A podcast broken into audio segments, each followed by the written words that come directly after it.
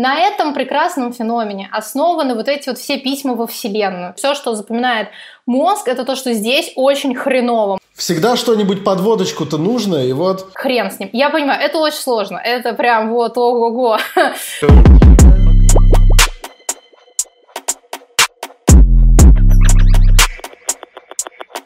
Приветствую вас, дорогие слушатели и зрители терминального чтива. Здесь мы, собственно, ведущие терминального чтива Мастридер и я, Александр Фарсайт. Мы готовы. Это, как всегда, подкаст об инсайтах, интересных исследованиях, замечательных текстах и всем прочем. И у нас, как обычно, есть гости. Гости занимают центральное место в нашем эфире всегда. Мы стараемся раскрывать их вам с неожиданной стороны. Особенно это нам удается, когда у нас интересные, просто, как говорят в медиа, вкусные гости. Сегодня как раз такой случай. Гостью нашего сегодняшнего эфира представит мой соведущий Мастридер. В общем, дело такое. Я знаю сегодняшнюю гостью уже больше пяти лет.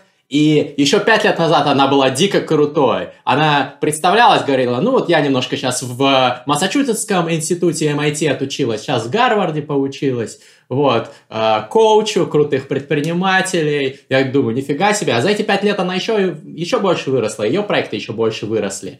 Э, мне она во многом давала советы, как прокачиваться, и, надеюсь, сегодня даст советы всем нам и нашим слушателям и зрителям. Это Татьяна Смирнова, нейрофизиолог, эксперт по саморазвитию, гуру тайм-менеджмента. Ну, регалий очень много можно перечислять. Кстати, э, наверное, основное твое сейчас занятие то, что ты э, руководишь проектом «Хронология», верно? Да, да, все так. То есть сейчас я уже, как правило, стараюсь себя определять как предпринимателя с соответствующим бэкграундом в нейрофизиологии и в образовании. В общем, вот так солидно, все впечатлены. Очень впечатлены, в принципе, можем, более чем. Можем заканчивать. Это был самый короткий подкаст в истории. Все такие, ну, блин, понятно, что, надо в MIT, в Гарвард я пошел. пробоваться. Да, Таня, спасибо большое, что подключилась к нам сегодня. Первый вопрос, э, то, что самого меня волнует в последнее время. Я помню, у тебя был проект, он назывался «Умное саморазвитие». Да, И да. Я прям кайфовал с этого названия, я такой думаю, блин, умное саморазвитие, то, чего не хватает. Все развиваются сам, все занимаются саморазвитием, но как-то по-тупому, по каким-то там инфобизнесменовским методичкам хреновым. Вот, а ты, я знаю, что там шаришь, ученая сама по себе, ученый, ученая, вот. И э, прикольное название. А тут ты взяла и сделала ребрендинг. Вот почему, расскажи. Ох, Почему это прекрасный хронология? вопрос, если честно. И я, я полностью согласна с тем, что умное саморазвитие было отличное название. Я точно так же от него кайфовала пять лет, фактически, даже чуть-чуть побольше, но в какой-то момент оно перестало отражать то, что я хотела бы доносить. Потому что слово саморазвитие, к сожалению, я думаю, ты это понимаешь, очень затасканное, что ли, стало, и туда, ну, то есть этим словом обозначают уже просто все, что только можно, и мне хотелось немножко от этого дистанцироваться, с одной стороны, с другой стороны, я мечтала о том, чтобы у меня было какое-то название, в котором есть э, логия. Я не могу объяснить этот порыв, это просто был какой-то вот мой, моя золотая мечта, и почему-то я очень долго искала начало, то есть вот этот первый корень, и почему-то до меня все никак не доходило, что, э, собственно, уже есть слово хронология, да, время, как бы и так далее. И вот в конце предыдущего года вдруг меня посетило это озарение, я подумала, боже, да, это оно, я должна переименовать. Я, э, я старалась даже ни, ни с кем особо не советоваться, потому что мне это очень нравилось. Иногда это просачивалось, и мне говорили, фу, нет, это плохо, нет, убери. Я решила, что нет, я не буду никого слушать. В одной из книг э, у Тинькова я прочитала такую прекрасную, ну, у него там не то что фраза, но у него есть мысль про метафизику названий, про то, что вот если тебе очень нравится название, если ты в него закладываешь смысл, все, не слушай, короче, никого, пускай так и называется. Вот, и вот в слове хронология для меня гораздо больше, чем было в умном саморазвитии. Блин, Хотя до сих пор респект. многие нас так ассоциируют. Это, это круто. У нас, во-первых, как ни странно, у нас уже второй подряд подкаст связан с какой-нибудь логией. Вот. Второй подряд. А Во-вторых, мне очень интересно послушать, как человеку, который, ну, отдает себе отчет в том, что у нас э, терминальное чтиво изначально планировалось как передача о лонгридах, э, и поэтому там чтиво, и мы уже достаточно далеко от этого ушли. Но мы, наверное, менять ничего не будем, как раз потому, что вот все по Тинькову, метафизика названия, все у нас в сердечке. Мы не можем не доверять человеку, который назвал пельмени Дарья, вот. Э, конечно, да. конечно. Он, собственно, там про это и говорит, про то, как так вообще вышло, что пельмени называются именем его дочери. Я прочитала, думаю, боже, все, я просто не буду слушать никого. Теперь мы называемся хронология и, в общем, что хотите. Это круто. Мне кажется, мне кажется, лучше назвать пельмени свои как дочь, чем назвать своего сына в честь своей строительной компании. Привет Сергею Полонскому. Ну ладно. Это мы отвлеклись, но просто крутая история, даже уже с этапа названия мы уже под впечатлением, так сказать. Да, мы под впечатлением, но сейчас мы только будем подпадать под еще более глубокое впечатление, потому что мы сегодня будем обсуждать инсайты по классике. А я знаю, что у Тани их очень много. Кстати, подписывайтесь обязательно на ее блоге, мы дадим все ссылки в описании. Я вот с удовольствием сам их читаю. И там ты, конечно, дозированно выдаешь инсайты, а мы сегодня хотим, чтобы ты прям обрушила на нас их целый поток. Вот, Могу э... обрушить поток по поводу слова инсайт и того, что оно значит нейрофизиологии. Нейрофизиологи его Давай. очень любят. А, вообще оно появилось из исследований на голубях. А, голуби, если честно, не самые умные птицы, бывают как бы откровенно поумнее. И э, история была в том, что голуби сажали в клетку, и голубь должен был что-то совершить, чтобы из клетки выбраться. Вот. И в какой-то момент что-то происходило с голубем, и вдруг он там нажимал на кнопку или еще что-то. Но так никто и не понял, как же так происходит, что голубь нажимает. То есть э, никаких механизмов, как там обезьяны обучаются или собаки у голубей обнаружено не было. Поэтому назвали инсайт. То есть от голубя вдруг озарило, что нужно нажать кнопку. Поэтому, когда я слышу инсайт, слово инсайт, я все время представляю себе этого голубя, с которым совершенно непонятно, что происходит, который просто как-то случайным образом там хопа и нажал на кнопку или или не случайно, мы не знаем. И вот оба на инсайд, э, значит, случился. И еще у одного из моих э, менторов была такая очень интересная мысль о том, что инсайт э, это ситуация, когда кто-то очень четко сформулировал то, что и так было у тебя в голове. И мы просто на это обращаем внимание, потому что это красивая формулировка. Вот я для себя так определяю э, произведение Паула Каэлья. Ну, то есть, вроде как не придраться, все дельно говорит. Ну, то есть, ну, это мысли, которые есть в голове реально у каждого человека, просто он их очень красиво формулирует. А внимание стоит обращать как раз на то, что ты читаешь или смотришь или слышишь и думаешь, чего, блин, как это вообще возможно-то? Потому что вот там реально что-то интересное, там какая-то возможность обучиться.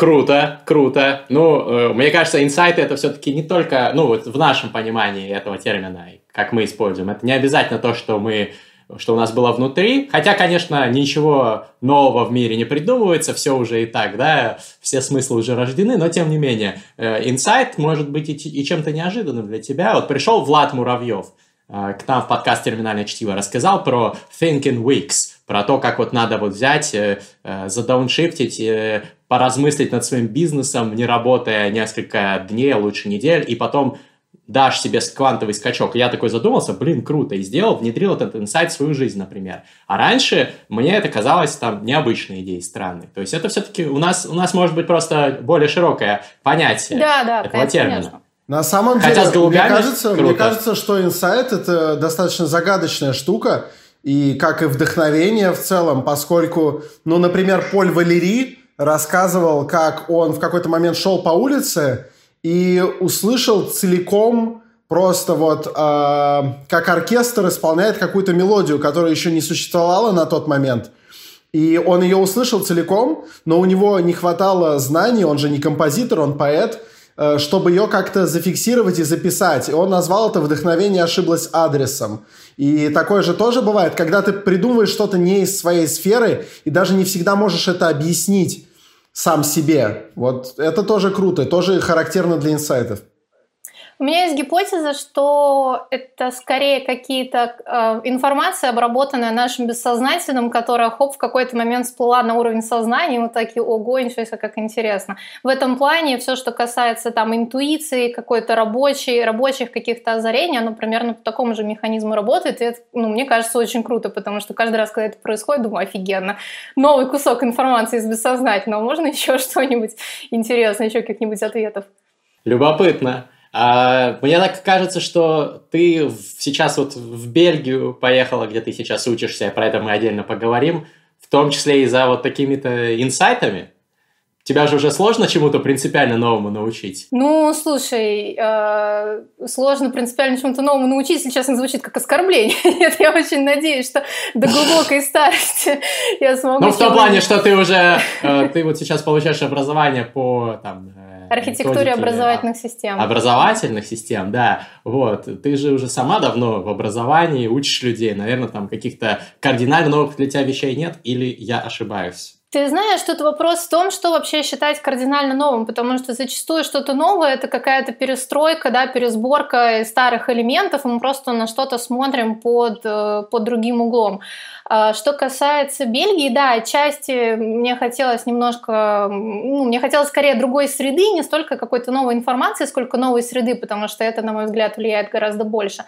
С другой стороны, а, если мне что-то интересно, есть какие-то классные люди, которые уже в этом разобрались, систематизировали за меня и так далее, почему бы этим не воспользоваться? Своих ошибок я всегда успею наделать, но, возможно, сокращу их количество путем такой, приложившись к чаше мудрости тех, кто уже наделал все ошибки за меня. Вот. А что за архитектура образовательных систем? Ты что, хочешь стать министром образования?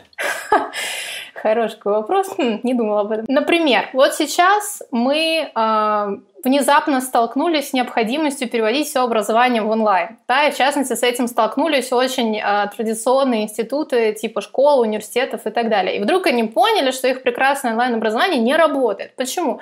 Потому что онлайн-образование часто м, понимается, как мы берем обычное образование и делаем, производим его по интернету онлайн-образование. Нет, это не так, спойлер. Да?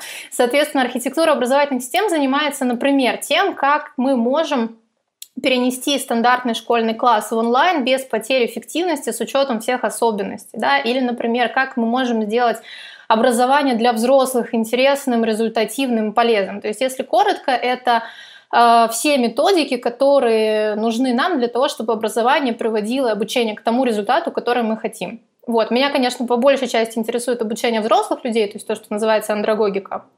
Но многие принципы, они, в общем-то, универсальны.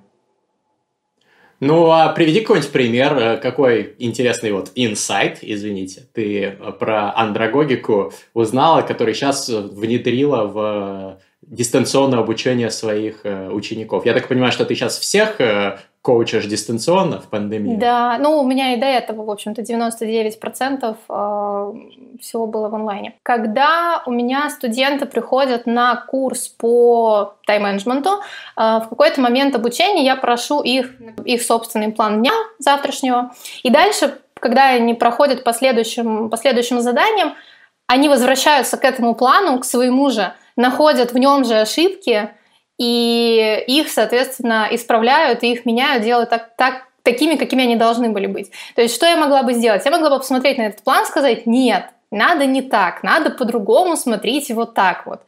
Возможно, кому-то это бы помогло. Кто-то бы подумал, М, блин, надо же, как круто, да, точно девка дело говорит.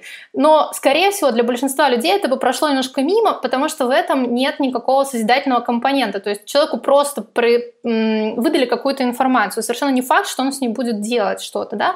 Мне же нужно, чтобы человек научился по итогу взаимодействовать со своими планами без меня и без меня оценивать их эффективность. Соответственно, вот эту цель я должна заложить в обучение. То есть как раз-таки вот один из принципов, один из инсайтов. В, в процессе обучения человек должен делать то, что вы от него хотите по окончании этого обучения. То есть, если я хочу, чтобы по окончании обучения человек смотрел на свой план, делал его правильно, значит, он должен это делать прямо сейчас. Я же не хочу, чтобы он по окончании обучения все, что он научился, это смотреть мои видосы и думать, какая я клевая. Это, конечно, очень приятно и мне льстит, но цель все-таки не в этом. Вот. И вот такой даже самый простой пример очень часто не соблюдается, потому что ну, там, людям выдают, например, тесты, которые проверяют то, насколько человек хорошо запомнил, а не то, насколько он чему-то научился и сможет что-то сделать и так далее. Ну, огромное количество ошибок. Это, я думаю, любой человек, который хоть раз с образованием сталкивался, сто процентов натыкался на какие-то очень странные образовательные решения. Вот э, архитектура образовательных систем призвана переделывать это все. Это как примерно столкновение дизайна и user experience. вот если смотреть на да, традиционное обучение, есть какой-то вот там дизайнер, у которого есть там, видение свое, да, есть специалист по user experience, который говорит, нет, так работать не будет. Нет, потому что у вас, ну, извините, лестница ведет в окно, человек выпадет из нее. Очень красиво, но не функционально. Вот, так в образовании. Скажи, пожалуйста, а как вот эти универсальные принципы андрогогики, их можно применять в каких-то узкоспециализированных сферах образования? Или они на, на той универсальные, что они применимы везде абсолютно? Я спрашиваю это как человек из очень таких узких сфер, очень интересно. Ну, то есть там же, а, там же есть какие-то веками сложившиеся нормы, которые очень трудно отринуть, и, честно говоря, не очень-то и хочется. Есть принципы действительно универсальные, есть принципы, применимые только к определенным предметным областям. Например, если мы говорим про универсальные принципы, среди них, ну опять же, да, для взрослых людей, а, всегда важно объяснять студенту, зачем он что-то сейчас делает. То есть с детьми, как правило, ну не то, что как правило, тоже хорошо объяснять, зачем они что-то делают, но иногда можно себе позволить это опустить, потому что им, в принципе, интересно, их можно заинтересовать чистым, чистым познавательным процессом. Со взрослыми людьми уже, скорее всего, такое не прокатит. И я думаю, что по своим университетам, да, мы все прекрасно помним, что нам что-то рассказывают, мы не можем понять, зачем это все, вот зачем сейчас вся вот эта информация, к чему она вообще будет приложена потом. И если это объяснить, то ну, осознанности как минимум добавится. Да? А, с другой стороны, есть какие-то штуки, которые больше связаны а, с определенными областями, как я сказала, как правило, это вещи, например, связанные с чтением, с осознанным чтением, со скорочтением, потому что их э, удобно применять, скажем, для учебника по истории, но немножко бессмысленно для учебника по высшей математике. Поэтому, когда мы говорим о принципах, есть и те, и другие, но универсальные есть, которые, в принципе, для всего срабатывают. Подожди, а, а вопрос а, один только маленький уточняющий. Э, ты считаешь, что всегда это должна быть забота, ну, не педагога, а андрогога, получается, заботой его должно быть э, заинтересовать студента и объяснить ему, типа, зачем ему этим заниматься. Тебе не кажется, что студент, приходящий на какую-то специальность, уже должен быть достаточно замотивирован, чтобы просто ее изучать? Я не могу сказать, что он должен или это его работа, но я могу сказать, что если это будет, это повысит эффективность процесса. Вот так. Ну, вот. может быть. Так будет корректней, да. А по поводу универсальных, а, ну вот как я сказала, определять обязательно цели, а, понимать, собственно, зачем человек пришел что-то делать. А, то, что я говорю, нужно, нужно немножко понимать. Я очень многие вещи, конечно, фильтрую через призму своей профессиональной деятельности, которая в дополнительном образовании. Поэтому я понимаю, в принципе, вопросы про высшее образование университетское можем его отдельно обсудить, потому что я в общем-то, когда работала преподавателем в университете, все то же самое делала, что делают со своими студентами в онлайн-тренингах, и все были в полном восторге. Может, конечно, потому что это было просто им в новиночку. А, так вот, объяснение цели, понимание, зачем человек пришел, потому что мотивация совершенно у всех разная, и кто-то может прийти просто ради тусовки. Количество взрослых людей, которые приходят на обучение просто ради общения, оно зашкаливает. А, дальше, если мы говорим о каких-то профессиональных профессиональном обучении, да, то оно всегда должно идти в привязке к тому, что человек уже знает. И вот это как раз-таки один из вообще принципов и андрогогики, и педагогики в принципе. Очень желательно выстраивать обучение в привязке к тому, что у человека уже есть. То есть у него есть какая-то уже нейронная структура, есть какие-то концепты в голове, идеи. Если мы завяжем новые знания к старым, все будет гораздо быстрее. То есть, например, повару гораздо эффективнее читать на английском текст про то, как готовить какой-нибудь торт, чем текст про историю Англии. Потому что по факту, когда он читает текст про историю Англии, мозг делает две работы одновременно. Он пытается осознавать английский, пытается еще осознавать историю Англии. Разбиение информации на маленькие кусочки – это вообще, наверное, одна, одна из важнейших вещей. До нее уже, слава богу, практически все додумались. Но объем того, той информации, которую, которую стоит закладывать вот как бы в один не знаю, как сказать, по-английски это называется chunking, да, разбиение вот на вот эти вот кусочки, у нас, например, э, на моих курсах это от 5 до 15 минут. То есть э, даже если я пишу длинное видео, оно потом все равно разбивается. И постоянная привязка к целям и к практике. Это вот, наверное, фундамент, на котором это все строится. Есть еще классные штуки, которые сопоставляют студентов с психотипами игроков по Бартлу, но, насколько я знаю, этого нет научного обоснования, поэтому могу просто про это рассказать потом как интересный факт, но не уверена, насколько это супер научно. Да, про чанкинг. Да, вопрос про чанкинг. Вот все разбивать на 5-15 минут, это что значит? Что если ты что-то учишь, то ты 5-15 минут позанимался, а потом э, отмокай как-то? А, нет, скорее это если ты что-то учишь, то, например, если мы говорим о чтении, то прочитай какой-нибудь кусок текста, допустим, пол страницы, и сделай с ним что-нибудь.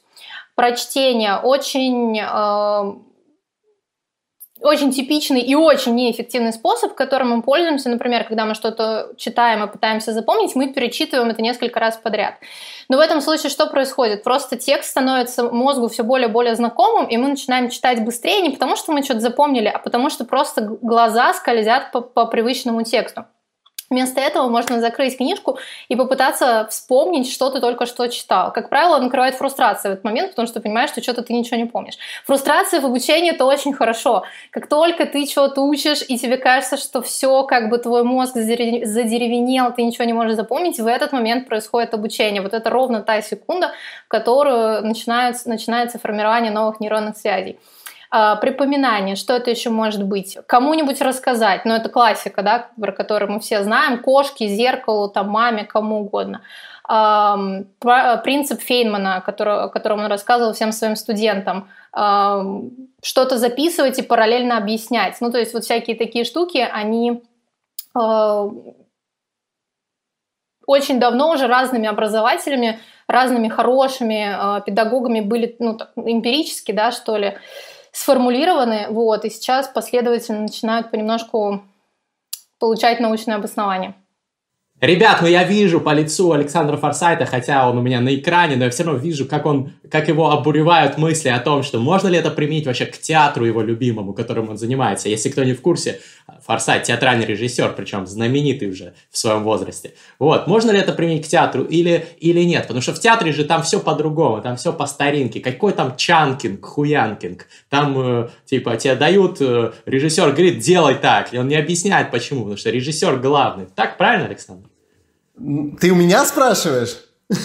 Ну, типа так же у вас, я говорю, есть, есть разные, есть разные подходы, но идеально, конечно, выстроить такую систему, чтобы ты мог выбирать, как режиссер, отвечать тебе на какой-то вопрос или нет. Желательно, чтобы у тебя ответ всегда был, но если ты, например, не в настроении или тебя просто актер забалтывает, чтобы ты мог сказать, так, блядь, Иван Иванович, делайте вот так, и потом увидите, что будет. Вот, а я боюсь, что если начать применять еще на стадии а, обучения вот эти вот методы а, разбиения на какие-то части, чтобы заинтересовывать в процессе, а, и, и вот, ну, типа, всячески оптимизировать обучение, делать его, возможно, менее стрессогенным, а, тебе не кажется, что это несколько расслабит человека, не подготовит его к работе в полевых условиях, Э, не подготовит его к тому, что он должен будет за, там, не знаю, час вводной речи режиссера понять весь замысел будущего спектакля, никто повторять не будет. Ну, то есть, понимаешь, мы сейчас создаем такие тепличные условия, где очень, возможно, хорошо будут расти знания и таланты, и умения, а потом человек попадает куда-то, где его просто выжигают напрочь, и он становится профнепригодным. Ты не думал о таком? Классный вопрос. А, мне кажется, его можно разделить аж на три части. Чанкинг! Расскажу Это по... чанкинг! Чанкинг! Бинго! Бинго! Значит, а, про стресс, про, про, собственно, да, тепличные условия и про, про реальную среду. Значит, первое, что касается стресса. А, безотносительно на самом деле сферы обучения – со стрессом надо быть аккуратней, потому что стресс может быть адаптивным, в этот момент мы учимся, но стресс может быть и дезадаптивным, то есть э, может случиться реакция замирания, которая в быту называется ступор, да, и в этот момент никакого обучения не происходит в принципе. То есть все, что запоминает мозг, это то, что здесь очень хреново, мне было очень плохо, не надо это больше повторять, да. Соответственно, ну вот как правило, там всякие штуки, когда люди боятся публичных выступлений, да, они когда-то вышли там, в детском садике на табуреточку, его напугал Дед Мороз, все, как бы никаких больше публичных выступлений. Это может возникнуть абсолютно в любой среде, поэтому, в принципе, со стрессом поаккуратней. Uh, у меня есть много знакомых из театральной среды, я когда просто слушаю, как это все происходило, я немножко, немножко в шоке. Это, жестко, это всегда жестко, это, это страшный мир. Пережить это. Да, ну елки-палки, что, что это вообще происходит?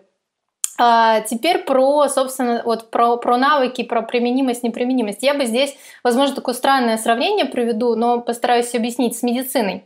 Потому что когда обучают врачей, да, с одной стороны, они должны знать огромное количество всякой теории, чтобы в конечном итоге да, научиться во всем этом ориентироваться. И вот здесь как раз все, что касается эффективного обучения, 100% должно быть, потому что иначе это просто невозможно. Я уверена, что э, в театральной среде тоже какое-то количество книг, какое-то количество там, анализа фильмов, сценариев и так далее, то есть такой интеллектуальной деятельности. А есть операция на открытом сердце да, и там немножко строится по другой схеме, хотя тоже универсальной. Э, это то, что раньше было очень вас, не то что востребован, очень популярно в формате подмастерий, да, когда человек, э, маленький человек, в смысле молодой, да, шел учиться какому-то мастеру, глядя на то, что он делает, перенимал опыт. Почему это срабатывало? Потому что не каждый мастер в состоянии объяснить, что он сейчас делает. И вообще снятие навыка, да, его описание, это очень тяжелая работа. И почему есть, например, преподаватели, а есть методолог? Потому что не каждый преподаватель в состоянии объяснить, что он сейчас делает. И обычно есть натренированный человек, который снимает с него этот навык.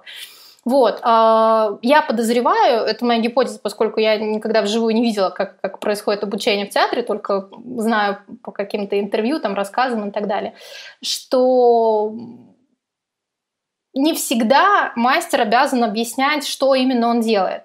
Разумеется. Если он будет объяснять, будет лучше. Конечно, нет, это сто... вот это э, нет вопросов, будет лучше, но это не всегда возможно. Вот. Э, это не всегда возможно, это те жертвы, да, ну, которые мы, разумеется, там периодически идем. То есть, конечно, я всегда говорю о какой-то идеализированной ситуации, с которой мы берем то, что можем. И э, вот как раз-таки про реальную среду. Здесь очень важно отличать отдельный навык, да, э, допустим, работать в стрессовых условиях, это тоже навык, это то, что, то эм, о чем обычно говорят как мета-навыки, да, там всякая коммуникация, способность ориентироваться в сложных ситуациях и так далее, и так далее. Э, к сожалению, вот этому учат крайне редко. И здесь обычно либо ты как-то сам это умеешь, либо как-то перенял там от родителей, от э, каких-то наставников и так далее, либо не умеешь. Поэтому, на мой взгляд, это такой вот третий компонент, который вообще стоило бы отдельно вводить, то есть, ну, не знаю, там, что делать, если твой режиссер самодур, и ты не понимаешь, что он от тебя хочет. Ну, что-то в таком, в таком да, ключе, я думаю... Это, это актеры Форсайта гуглят эту фразу. Ну, или что, что делать, если вокруг тебя одни идиоты, и твои актеры тупые слишком, чтобы вообще как-то распознать гениальный замысел. Самое смешное, я на секунду вклинюсь, Самое смешное, что такой предмет есть, он называется практика работы в драматическом театре. Вот. Прекрасно. Это, типа, там ре- реально учат, типа, что делать, если пиздец и завтрупы не отвечают на ваши звонки. Ну, типа того. Огонь, Прикольно. огонь. Это как раз, э, вот мне кажется, что обучение в театре, вот, ну, то есть почему я сравниваю это с медициной, да, потому что оно ну, невозможно без практики, да, то есть там люди очень быстро понимают, что, ну, ты берешь человека и бросаешь его в воду, собственно, все. Проблема в том, что в огромном количестве других областей этого не происходит. Ну, да, то есть пожалуй. людей не бросают в воду очень долго. и как бы они уже начинают плыть только, ну, как, когда у них в руках там диплом, да, и пытаются как-то этим дипломом чего-то подгребать, и, естественно, ничего не получается. Так что я подозреваю, что проблема скорее вот в этом. Потому что обычно не хватает, ну, то есть э, с теоретической стороны еще как-то там, хотя тоже не, не супер эффективно, но практики нет вообще. Поэтому я думаю, что как раз-таки практическая, если я могу сказать, ориентированность, да, направленность театрального обучения, возможно, компенсирует э, вот то, что мы сейчас обсуждали. Facts, facts. Ну что ж, Григорий, я получил ответ на свой вопрос. Мастридер. Э, измельчали люди, да, короче, да, типа начинают грести в воде только когда диплом получили. Тепличные такие, soy boys, да, да, да, они не кидают их хоумбои, не, не блокбои, хоумбои. Да. Короче говоря, ну это факт, это факт нашего поколения. Это, наверное, хорошо, то, что если тебя кидают в воду, ты потом вырастаешь с какой-то вероятностью травмированным. Я, кстати, много знаю людей, которые боятся плавать из-за того, что их учили плавать методом бросания их в воду. И потом у них стресс возник, и все. И вот этот вот, как ты назвала это, ступор? А, да, реакция замирания она правильно называется. Вот, поэтому такая палка о двух концах. Вот, но кого это не убивает, тот, понятно, становится сильнее, становится настоящим театралом. А, ну, кстати, театралы, они же куча там у них депрессий, там алкоголизм. Да, да, это супер распространенное. Там, там и смертность от э, сердечных заболеваний возрастает среди режиссеров. Нет, страшное дело. Я не то чтобы говорю, что у нас тут райское место, которому нужно еще и применять другие алгоритмы. Скорее наоборот. Ты в аду. Если ты в театре, ты в аду. Ты должен придумать, что в аду делать. Там котлы вокруг, огни. Но очень приятно, что ты ответил на этот вопрос разделив его на три небольших кусочка. Это было круто и, главное, очень показательно. Соответственно, ты сначала объяснил нам тему чанкинга, а потом показала, как ее применять. И таким образом мы сразу хоп-хоп-хоп и все по твоим методикам освоили. Круто. Стали очень умными, умными и большими. Круто, круто. Методика, методика Смирновой часть сегодняшнего я нашего подкаста. Я очень надеюсь, я к этому стремлюсь, что вот в ближайшем будущем... Я уже парочку своих проектов называю свои фамилии, точно так же Тиньков меня вдохновил, он сказал, что вы сыте вообще, называйте все свои фамилии. Я подумала, блин, точно, что это? Надо называть все мои фамилии, к тому же, ну вот, водочный король уже Вот, вот, да, я сразу назвать. подумал, интеграция с водкой, это же прям по Пелевину, там же они выдвинули кандидата Смирнова, чтобы интегрировать. Ну, блин, классно, да. Смирнова это супер. Красиво. Ну, давай еще немножко про тайм-менеджмент. Я... Э, есть миллион тем, которые, я уверен, мы могли бы обсудить, но то, что напрашивается, раз ты любишь хронологию, раз у тебя проект так называется, раз ты сама позиционируешь себя как гуру тайм-менеджмента и являешься им, это я ни в коем случае не хочу оспорить, вот, расскажи свои лайфхаки, потому что, ну, это на самом деле очень частый вопрос сейчас, вот, который мне, например, подписчики задают. Как тайм-менеджмент выстроить свой? Я их, понятно, там отсылаю к своим каким-то лайфхакам, к методике ГТД, к своим там разным роликам, но у меня нет глубокой научной базы. Мне бы хотелось вот каких-то научных инсайтов про тайм-менеджмент. Ух, с чего бы начать? Начнем с главного, с целей. А, я придерживаюсь такого принципа, по крайней мере, в обучении там, наших студентов, что успевать все немножко бессмысленно, нужно успевать главное.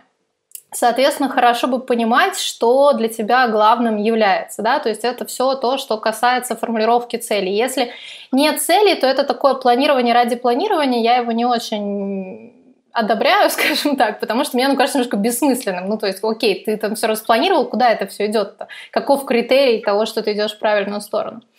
А, если говорить про цели, то здесь есть несколько важных моментов. Во-первых, наверняка, конечно же, все слышали про SMART, поаккуратнее с этим, потому что SMART вообще придумали для того, чтобы оптимизировать работу на заводе, во времена как раз прекрасной индустриальной революции, когда много всего классного придумали, в том числе вот это, этот способ описания целей. Но он был не для человеческих целей, а для других. Но в слове smart есть первая буква S, которая про specific, да, цель должна быть конкретной. И вот она-то является самым-самым важным. Почему? Я думаю, что можете вспомнить примеры какие-нибудь, когда вы, не знаю, там что-то хотели и получали вот ровно то, чего просили, но это не то, не то, что, не то, что вообще было нужно. Одна моя клиентка недавно мне рассказала историю о том, что она написала цель познакомиться с парнем из Сибири. Она говорит, ну что, я познакомилась, телефон записала прямо в клубе «Сибирь». А, как это происходит? Когда мы формулируем да, какое-то наше намерение, э, когда мы обращаем на него внимание, начинает э, работать механизм селективного внимания. Как только для нас что-то становится важным, внимание совершает такую сонастройку на то, чтобы искать это повсюду в окружающей среде. Да? Самый простой пример – наше имя. У нас всегда есть реакция на наше имя, потому что оно мега важно. Как только я захотела себе купить какую-нибудь машину, я вдруг начинаю видеть, что все вокруг ездят там на бэшечке, если я ее хочу, да, и так далее. Любая женщина всегда увидит, у кого такое же платье, еще что-то, потому что, не дай боженька, кто-нибудь там придет. Ну, то есть все вот эти вот вещи. Это работа селективного внимания. С целями то же самое. Когда мы э, что-то формулируем, мы начинаем замечать, какие-то возможности, какие-то важные элементы информации для этой цели. Они вокруг были раньше, просто было очень сложно, ну не то, что было их сложно заметить, не было потребности. На этом прекрасном феномене основаны вот эти вот все письма во Вселенную. То есть, когда люди говорят, я вот запросила, и вдруг я за обнаружила, значит, вот. Секрет. А, да, Фильм да. «Секрет», книга «Секрет», вот это вся bullshit. И это именно оно, да. Мне еще каждый раз, когда я это читаю, мне это так обидно слышать, потому что я думаю, вот люди, у вас в голове такой охренительный инструмент, который способен все вот это вот делать. Откуда вот это вот желание, как бы не то, что даже желание какого-то там магического мышления, откуда вот это при, при, приписать свои как бы достижения, да, как какой-то там вселенной, небу и так далее. Ну, это лирика. В общем, цели, да, они должны быть, они должны быть конкретные, в них должен быть uh, глагол, потому что, ну, когда мы просто говорим машина, ну классно, машина что, да, хорошо бы к, к этому иметь какое-то действие.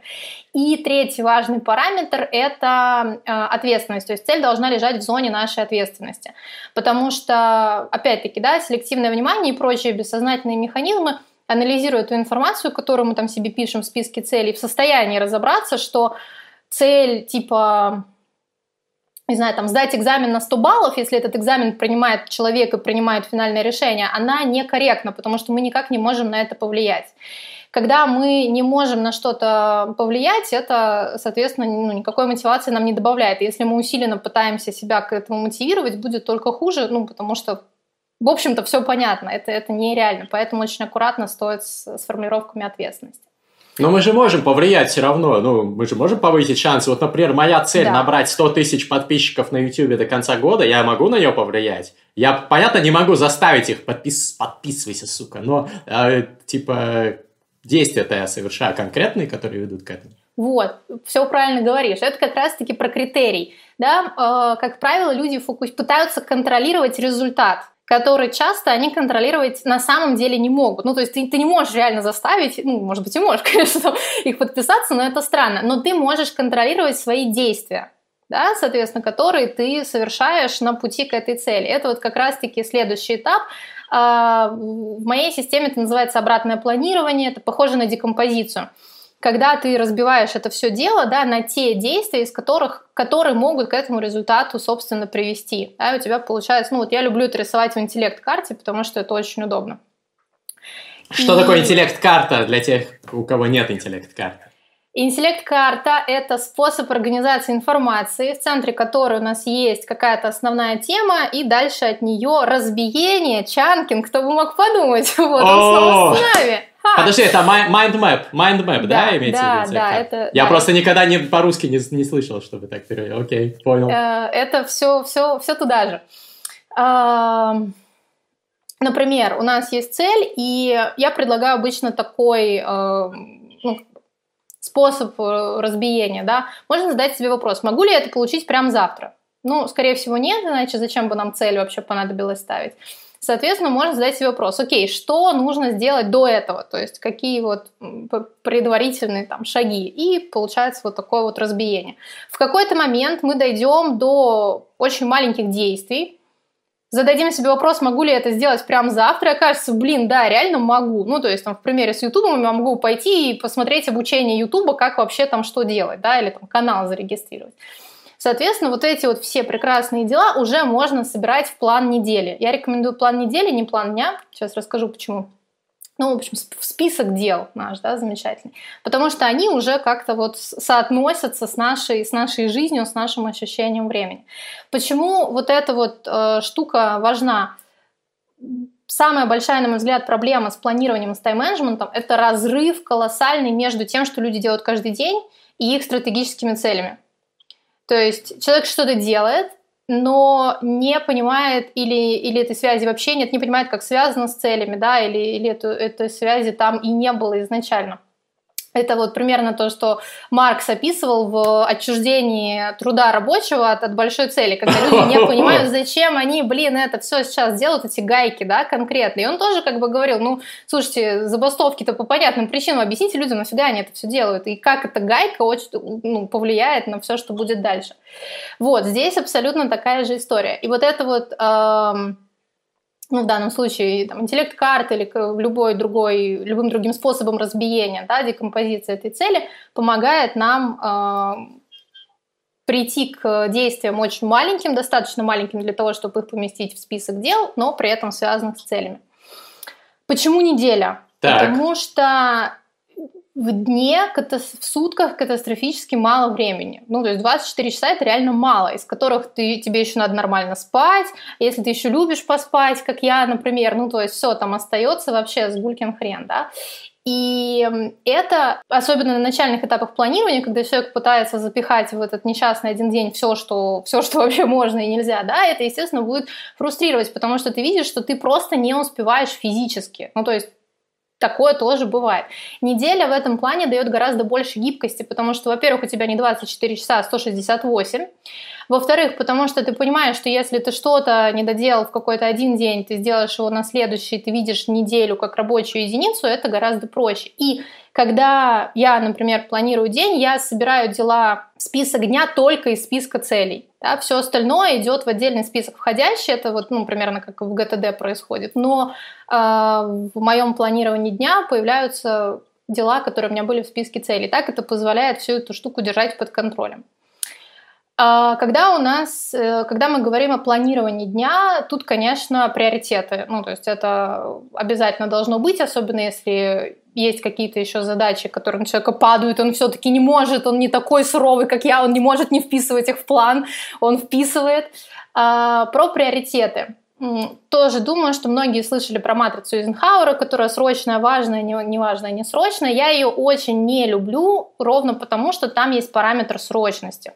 Потому что мы всегда будем пытаться ставить срочные дела, давать им более высокий приоритет. Почему? Потому что человек социальное животное. И, как правило, срочные дела это дела, связанные с какими-то обязательствами перед другими людьми. Да? Соответственно, нам стрёмно, и, ну, то есть некоторые, конечно, все, все еще там затягивают и срывают сроки, но в среднем людям стрёмно это делать, потому что это чревато тем, что тебя выгонят из стаи, и ты сдохнешь на морозе. Это никому, ну, как бы не нравится.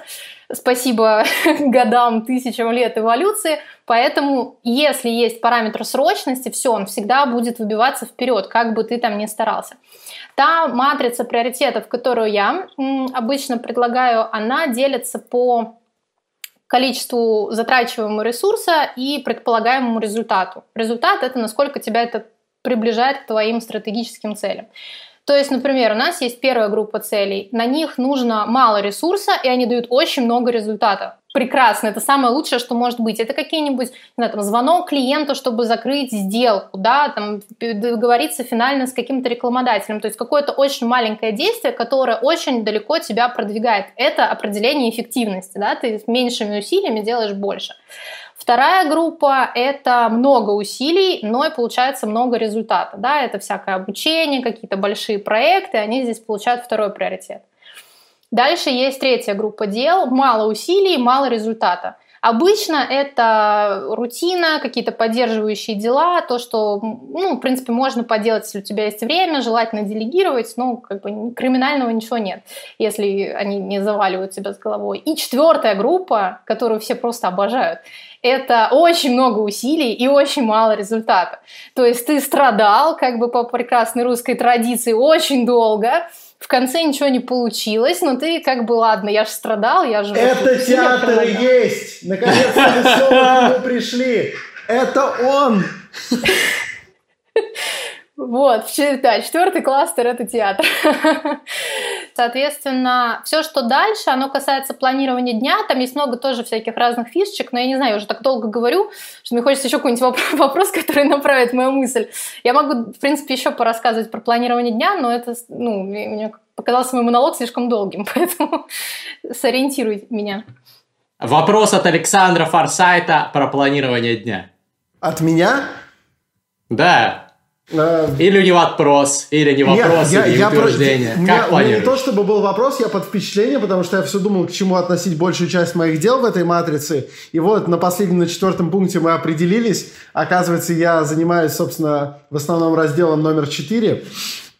Но я, кстати, утешаю себя тем, что, наверное, большинство людей, которые особо не занимаются планированием, э, по неволе э, вынуждены попадать в этот раздел в основном, потому что не так уж много дел, которые дают нам большой выхлоп, а в основном мы занимаемся всякой дрянью, которая отнимает у нас кучу времени и почти ничего нам не приносит.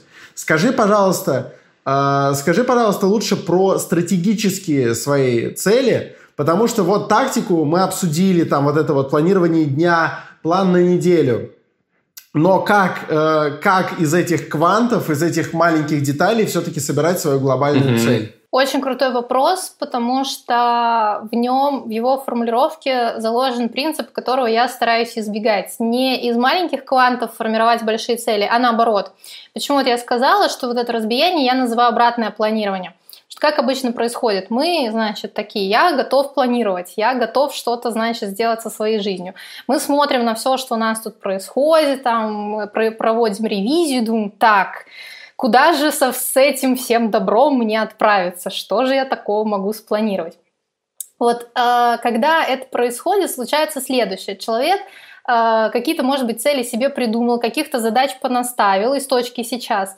Но начинается проблема вот в чем. Каждое э, сделанное дело порождает следующее. Это как лернейская гидра. Ты отрубаешь одну голову, сразу же вырастает вторая, потому что как только ты Uh, не знаю, там договорился с каким-нибудь блогером на рекламу, сразу же тебе попался следующий, ты думаешь, так, еще да. вот туда, вот и все. И то есть да, эта да, лавина, да. она обрушивается. Вот это происходит ровно, когда мы планируем из точки сейчас.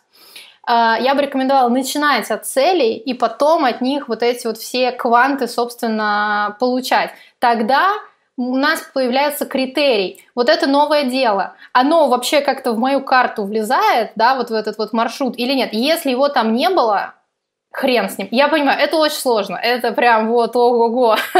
как бы как-то есть задача, я ее буду не делать. Но тайм-менеджмент это очень во многом про искусство говорить нет и говорить нет всему, что мешает сказать да своим целям, своим каким-то долгосрочным историям. Теперь про сами стратегические цели.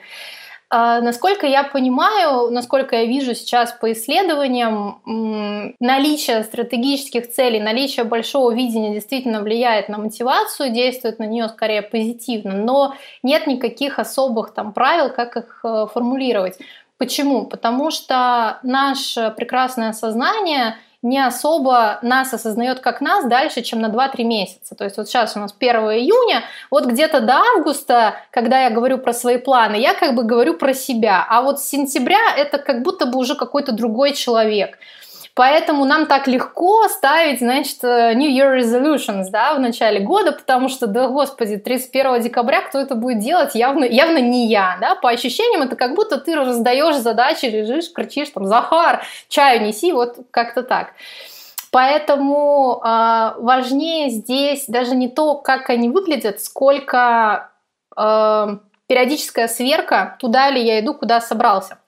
Я обычно говорю о том, что в работе с целями есть три этапа. Планирование, действие и анализ. Там вообще-то еще есть. И вот как раз-таки анализ это обычно то, чего нет, то, что не очень интересно делать и так далее. И вторая проблема в том, что люди смешивают эти шаги. То есть я начал писать план, вдохновился, бросил план, пошел что-то поделал, вроде началась какая-то херня, я бросил делать, переделал план, ну и так далее. До анализа, в принципе, так и не дошел. Вот это не очень круто. То есть хорошо бы, чтобы были какие-то точки. У меня это называется стратегические сессии. Допустим, у меня есть э, там, годичная, полугодовая, квартальная, месячная, недельная. Естественно, ну, там, самая большая годичная и оценка, оценка недели это где-то 10-15 минут. Вот, вот эти точки сверки, они очень хорошо помогают понять, соотносятся ли э, вот эти вот кванты твоих действий с большим видением. Таня, а, а расскажи, как проводишь вот эти вот сверки часов, как эти сессии э, стратегически проводишь? Я так понимаю, что со своими клиентами ты там садишься, разбираешь вдвоем, но если этот человек сам себе поставил цель и поставил себе какие-то вот э, рэперные точки, особенно, особенно рэп, рэперы, наверное, любят их ставить, да, а вот как он в них будет э, ревизию проводить? Самое простое, самое главное а, сравнить то, что получилось, с тем, что было. То есть я всегда отношусь к планам, и это, кстати, тот подход, который, вот мне кажется, в бизнесе мне очень помог и не убил меня до сих пор. Я отношусь к любым планам как к тестированию гипотезы. То есть я предполагаю, что вот такие мои действия дадут вот такой вот результат. Я не знаю, наверняка у меня нет хрустального шара, да, то есть есть какие-то вещи, которые разные люди делали, ну, то есть вероятность того, что эти действия дадут желаемый результат выше, но тем не менее, это все я к этому отношусь всегда как к тесту гипотез. И я э, задаю себе два главных вопроса, их больше, но основных два. Что у меня получилось хорошо и что я теперь буду делать по-другому? Потому что первый вопрос позволяет зафиксировать стратегии успеха, то, что надо повторять, то, что классно, все запомнили, отлично. Второй позволяет делать выводы из э, совершенных ошибок. Потому что обычно мы начинаем смотреть на ошибки, страдать, чувствовать себя ничтожеством и так далее, и так далее. Я прекрасно понимаю сладость этого эмоционального момента, но это ну, ни к чему не приводит, в общем-то. Поэтому хорошо бы э, понять, как иначе это надо действовать. Окей, так не работает, как должно работать, да, как э, в прекрасной фразе Эдисона о том, что я нашел там тысячу вариантов, которые не работают. Это именно про это. Э, также можно посмотреть на на то, какие были приняты решения, да, почему они были приняты и действительно ли они все еще, все еще актуальны. Э, это, конечно, там не каждую неделю, но это можно делать раз в квартал. Например, посмотреть на свои годовые цели, посмотреть, окей, я к ним вообще двигаюсь, не двигаюсь, что происходит. Это все еще для меня актуально или нет. Почему вот этот вопрос про актуальность очень важен? Э, чтобы мы не подменяли цель способом ее достижения. Например, а, у тебя есть цель в 100 тысяч подписчиков на YouTube, да, и у тебя есть определенный способ там снимать видео и так далее. И, скорее всего, в плане есть вот мой план по съемке видосов, чтобы это все там прокачивалось. Но представим, что, не знаю, происходит какая-то великая магия, какой-то великий ютубер находит твой канал, пишет, чуваки, все, мастридер, это просто вообще мега, это лучшее, что я когда-либо видел, ну-ка все подписались. И все подписались. Да, а у тебя, а ты такой смотришь, такой, не-не, ребят, подождите, у меня еще месяц видосов, типа, я, значит, буду снимать. Ну, звучит очень глупо, да? То есть вроде как э, ты этого не планировал, и этого не было да, в твоих действиях, но цель вполне себе можно пересмотреть. В этом нет никакой большой беды. А, и саму Юрий цель, Дусь, да, давай. И... Я жду. Да. и способ достижения. Это э, тоже, наверное, такая очень важная мысль, которую я хотела бы передать, что цели могут меняться. Нет ничего страшного в том, чтобы отказаться от какой-то цели, прийти к следующей. Например, э, последние 10 лет очень большое количество моей жизни э, времени, точнее, моей жизни было посвящено поступлению за границу. И когда я до этого дошла, это был очень такой интересный экзистенциальный момент, потому что я ходила, думаю, окей, вот каждое утро я просыпаюсь, я реализовала то, что я хотела, вот я тут живу в мечте, очень клево. Дальше-то чего? То есть, окей, где, где следующая большая цель? И на самом деле последние где-то года полтора я находилась в поиске. То есть я какие-то цели формулировала себе на далекое будущее, пробовала их, тестировала. Нет, не заходила и переходила к следующему. А, тестируйте цели. Почему нет? Это прекрасный процесс. Я часто привожу в пример э, историю про меня и верховую езду. У меня была значит, золотая мечта, как я буду, значит, заниматься верховой ездой. В этих мечтах, как вот на красивых картинках, значит, я лошадка, все дела. Вот. И в какой-то момент, значит, все, я прям накопил этот ресурс, думаю, лошадки, значит, пора. А, я еще тогда жила в Москве, я составила себе, значит, лонг-лист, шорт-лист всяких конно-спортивных клубов, всю ночь ресерчила, значит, выбрала тот, который я хочу. И вот э, каким-то образом не знаю как, но я почему-то не купила себе годовой абонемент, как хотела, а взяла пробное занятие. И, в общем, на этом пробном занятии я очень быстро поняла, что на лошади мне очень стрёмно, э, мне гораздо более, больше интересно с лошадями просто общаться, нежели на них ездить, ну и так далее, да, и вся как бы вот эта вот золотая мечта немножко помахала ручкой. Это нормально, потому что многие, многие цели, которые мы себе ставим, мы же их чаще всего никогда не пробовали. Да, мы не знаем, что там. И когда люди говорят, ну, типа, это меня не мотивирует, как тебя может мотивировать то, чего ты не знаешь? Если человек никогда не пробовал арбуз, как он может сказать, я хочу арбуз? Он может сказать, я хочу попробовать арбуз, чтобы узнать, какой он. То же самое с целями. Если есть какая-то штука, стоит найти какой-то маленький кусочек, попробовать, кайфануть, вот тебе, пожалуйста, и мотивация. Или не кайфануть и поблагодарить себя за то, что ты сэкономил себе просто хреново тучу времени на какие-то ненужные телодвижения. Мудрость, мудрость. Это действительно была глубокая мысль. А, а какая у тебя у самой сейчас глобальная цель? А, несколько. Несколько, но самое глобальное связано с достижением свободы, в том смысле, в котором я ее для себя определяю. Это, ну, во многом и финансовая свобода, во многом свобода э, самовыражения, интеллектуальная и так далее. Но практически все, что я делаю, просто, просто чтобы кайфовать. Это скорее не про цели, а про ценности. Но мне кажется, что для меня это звучит как очень-очень значимый, очень-очень драйвовый э, путь. Вот. Но если Кайф, говорить... Кайфовать есть же.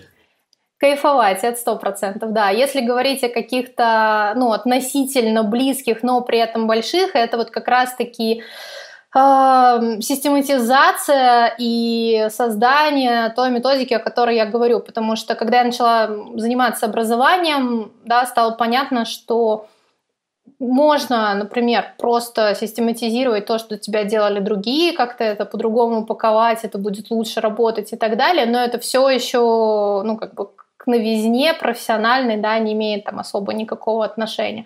Вот, я поскольку в этой теме уже очень давно, и она начиналась, ну, то есть не то, чтобы я такая, я мечтаю стать тренером по тайм-менеджменту, нет. Начало было вообще другое, гораздо более приземленное. Но чем дальше я в этом, да, вот к вопросу о том, что очень сложно любить то, чего не понимаешь. Чем дальше я в этом, чем больше я узнаю, думаю, блин, да, реально классно. Наверное, было бы действительно классно сделать вот методику Смирнова. Это что только водка? Давайте к водке как-то вот, ну, чтобы было еще что-то. Я на обоих полюсах спектра, так сказать, вот, и фамилия тоже будет и там, и там. Всегда что-нибудь под водочку-то нужно, и вот, соответственно, водка не может быть соло, должно быть что-то к водке. И вот к водке будет система. Вот есть система Станиславского, есть, есть система Винчестер и, соответственно, система Смирновой. Отлично. Блестяще, блестяще. Я верю, что так и будет. Вот, и я еще надеюсь, что мы еще пообщаемся с Таней, когда она вернется после всех карантинов из Бельгии, сделаем очный выпуск терминального чтива. Тань, спасибо тебе большое. А я спасибо анонсирую для наших... Да, ну, зовем еще с удовольствием. Вот. А я анонсирую для наших подписчиков очный сезон терминального чтива. Мы вернемся в студию, мы купили тесты на коронавирус, протестируем всю команду и будем снова снимать все уже не в дистанционном формате. Скоро ждите, подпишитесь на канал Книжный Чел, поставьте колокольчик, чтобы не пропускать выход новых видосов. Подпишитесь на нас на iTunes, на Spotify, ВК, в Кастбоксе, в Deezer, во всех э, вообще аудиоплощадках, мыслимых и немыслимых. Поставьте нам там, пожалуйста, 5 звезд или лайк или что-нибудь еще. Напишите рецензию, нам очень нравится. Посоветуйте нас своим друзьям. Отправляйтесь в комментарии коротким путем и пишите, насколько вы соскучились по нашим фристайлам и по нашим студийным выпускам. И пишите там, не знаю, темы для фристайлов, пишите типы битов. Мы врываемся к нам, к нам, к вам, к нам в новом сезоне. Новый разъеб, новые порции алкоголя, угара и шикарные пау, гости. Пау, пау, пау. Пау, пау, пау. Терминальное чтиво. А пока вот сейчас душа поет, поэтому будет музыкальный номер. Последний в этом онлайновом сезоне. Спасибо. Ребятки, 5 звезд на iTunes, терминале чтива. Татьяна Смирнова. Спасибо большое.